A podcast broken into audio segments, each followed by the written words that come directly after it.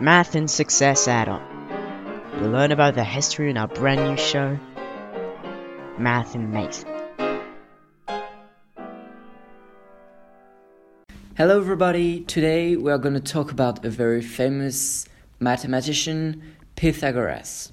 Most of the people know Pythagoras through math and especially with his theorem, whereas he did, he did many other things.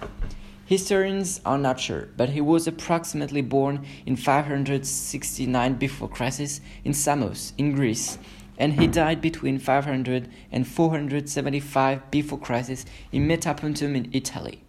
Pythagoras is a Greek philosopher, mathematician, and founder of the Pythagorean Brotherhood that although religious in nature, formulated principles that influenced the thought of Plato and Aristotle and contributed to the development of mathematics and philosophy. According to some historians, he was married and had two children, although for others, he was not married and had no child. From a young age, he was interested in mathematics, philosophy, astronomy, metaphysics, politics, religion, and also music he was lucky enough to receive a complete education. In 525 before Christ, Pythagoras was taken as a prisoner by Persian invaders and sent to Babylon. But in 520 before Christ, now a free man, he returned to Samos and began a school called the Semicircle. His methods of teaching were not appreciated by the leaders of Samos, therefore he left.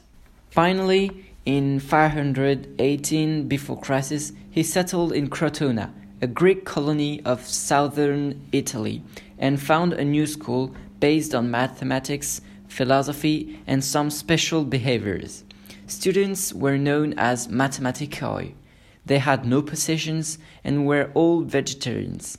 They shared ideas and intellectual discoveries, and due to a very strict and secrecy education, it's difficult to distinguish Pythagoras' works from those of his students. Pythagoras believed that everything is number. Mathematics is the basis for everything. The, the soul resides in the brain and is immortal. Numbers have personalities, characteristics, strength, and weakness.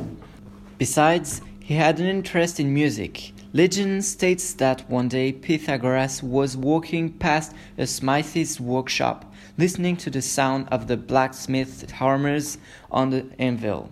So he entered the smith's shop and observed that they were using different sized hammers making different sounds.